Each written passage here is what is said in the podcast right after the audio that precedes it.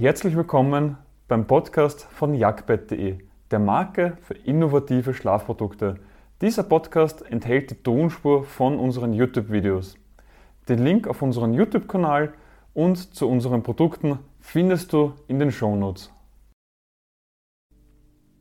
Ein Boxspringbett ist nicht gleich ein Boxspringbett. Du kannst zwar ein Boxspringbett konfigurieren, bis es deinen Wünschen entspricht, aber du musst aufpassen, was du beim Boxspringbett konfigurierst, denn sonst kann es schneller mal passieren, dass du dir einen Ferrari konfigurierst mit den Reifen eines Golfs. Viel PS unter der Haube, aber du bringst sie nicht auf die Straße. Was du beim Konfigurieren und beim Zusammenstellen beachten solltest und was du lieber lassen solltest, erfährst du in diesem Video. Mein Name ist Philipp Watzek, ich bin der Mitgründer von Jagdbett.de und beschäftige mich schon seit vielen Jahren mit dem Thema Schlaf.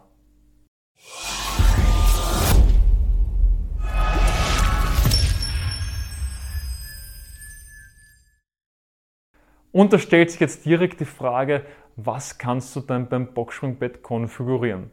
Fangen wir einfach mal an mit Farbe, Größe, Kopfteil, Füße, in der Box die Matratze, die Box des Holz, dann auch noch die, ob du einen Motor oder einen Bettkasten haben möchtest, welche Matratze du haben möchtest und welchen Topper du haben möchtest. Das heißt, du kannst ganz schön viel konfigurieren und auf was du jetzt hier achten solltest, erkläre ich dir jetzt Schritt für Schritt.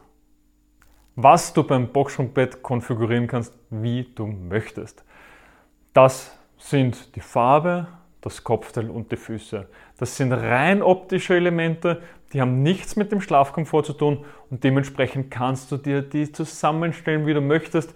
Kannst ein rosa Kopfteil haben mit einer grünen Farbe vom Bett, was du möchtest. Kannst vielleicht auch noch dem Kopfteil eine Krone aufsetzen, wenn es dir Spaß macht. Also hier kannst du dich komplett austoben, wie du möchtest. Natürlich muss das der Hersteller auch dementsprechend produzieren können. Aber hier ist es völlig egal, wie du das Boxenbett konfigurierst. Es hat keine Auswirkungen auf deinen Schlaf.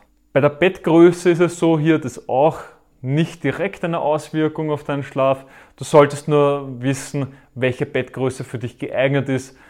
Eben klassisch ein 100 cm breites Bett ist zu schmal für zwei Personen und da solltest du dann eben ein Doppelbett verwenden.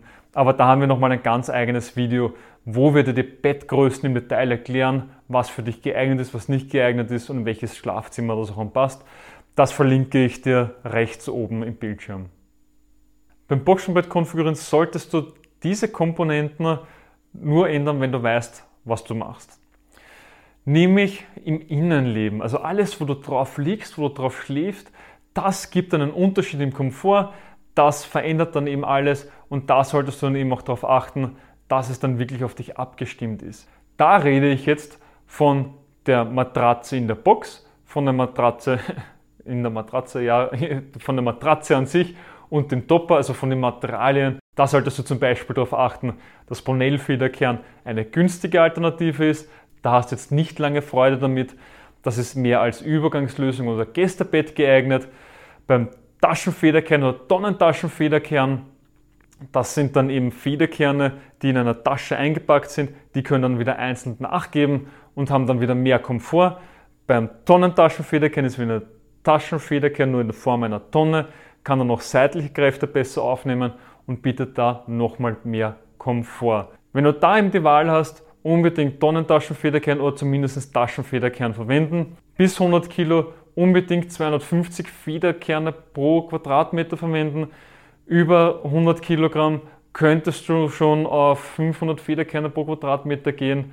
Ein Muss ist ab 150 Kilogramm, so zwischen 100 und 150 kann man es auch mit einem Härtegrad H4 oder in die Richtung, je nachdem welchen Hersteller du es verwendest, auch dann ausgleichen. Also hier kannst du ohne weiteres die 250 Federn pro Quadratmeter bis 150 Kilogramm verwenden. Ab 150 Kilogramm ist ein Muss, dass man 500 Federn pro Quadratmeter hat.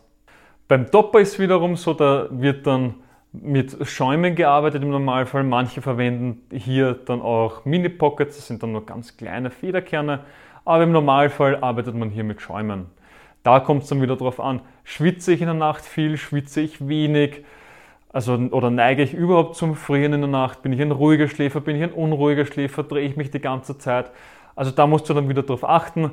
Zum Beispiel ist Viscoschaum für einen ruhigen Schläfer geeignet, der nachts schnell friert. Hat den Memory-Effekt zu tun, du sinkst halt tiefer ein, also es ist viel weicher, es merkt sich deine Position und wenn du dich jetzt rausdrehen möchtest, geht das Material nicht schnell genug wieder zurück. Dementsprechend ist mit einem Energieaufwand verbunden und du wirst entweder munter, hast Druckstellen oder schläfst einfach unruhiger. Und das ist einfach nicht, nicht gut. Dementsprechend, wenn du ein unruhiger Schläfer bist, solltest du auf Viscoschaum verzichten. Hier kannst du zum Beispiel Kaltschaum verwenden. Der ist für unruhige Schläfer geeignet, die nachts zum Schwitzen neigen. Ein Gelschaum ist so ein Mix, also der verbindet die Vorteile von Kaltschaum und Viskoschaum. Das heißt, er verbindet den Komfort vom Viskoschaum mit der atmungsaktiven Eigenschaften von Kaltschaum, also kühlt dieser Schaum und ähm, ist auch von Komfort wirklich gut. Latex ist etwas ganz Eigenes. Latex ist bekannt, weil es auch sehr schwer ist. Hier ist es auch für vieles geeignet. Ähm, man sinkt auch gut ein, ist temperaturregulierend und hier solltest du nur darauf achten, nimmst du jetzt einen synthetischen Latex oder einen Naturlatex. Auf was du unbedingt achten musst, ist, welche Härtegrade du verwendest und welche Zonen. Wir empfehlen immer mindestens fünf Zonen zu haben, weil die Beine müssen unterschiedlich tief einsinken, wie die Hüfte, wie die Teile, wie die Schultern, wie die Kopf. Und das ist eben über diese fünf Zonen geregelt. Im Normalfall, also bei hochwertigen Modellen, hast du sogar sieben Zonen, ist aber nicht notwendig, weil fünf Zonen oft einmal schon ausreichen. Und beim Härtegrad gibt es fünf verschiedene. H1, H2, H3, H4, H5. H1 bedeutet sehr weich, H5 sehr hart. Je nachdem, wie schwer und leicht du bist, wie groß oder klein du bist und welche Schlafposition du hast, berechnet sich dieser Härtegrad. Der ist nicht genormt. Dementsprechend kann Hersteller A H3 seine Festigkeit machen und Hersteller B auch mit H3 hat aber eine komplett unterschiedliche Härte als wie beim Hersteller A, obwohl beide H3 verwenden. Weil es nicht genormt ist, weil jeder so sein eigenes macht und es auch wieder vom Material abhängig ist. Aber welche jetzt für dich geeignet ist und auf was du achten solltest und vielleicht auch ein bisschen ausführlich erklärt bekommen möchtest, dann habe ich dir das rechts oben verlinkt. Und eines, was man im Normalfall nicht auswählen kann, ist das Holz in der Box.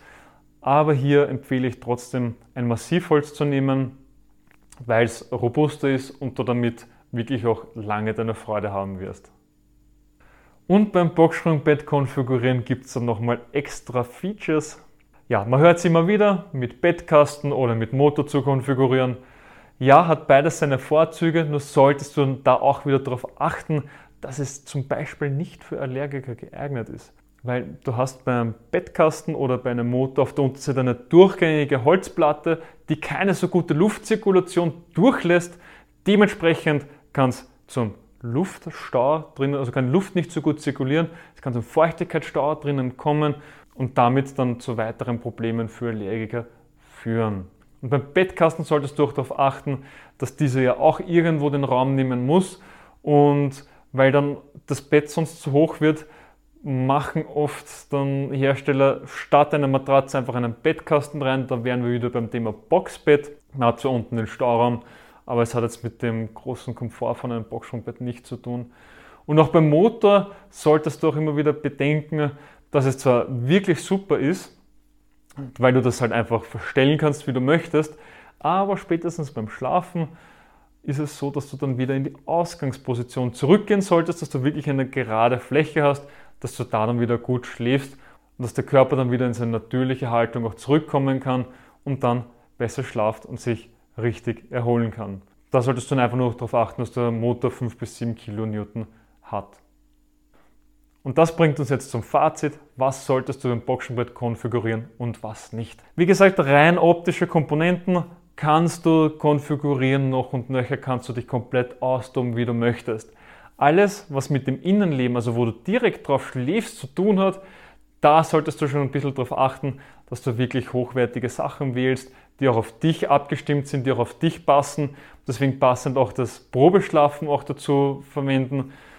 Egal, ob du jetzt stationär oder im Onlinehandel kaufst, das sollte immer die Möglichkeit geben, weil der Körper braucht bis zu sechs Wochen, um sich aus der Schutzhaltung, die er eingenommen hat durch die durchgelegene Matratze, das zu verlernen, also wieder da rauszukommen und sich auf eine neue Unterlage zu gewöhnen.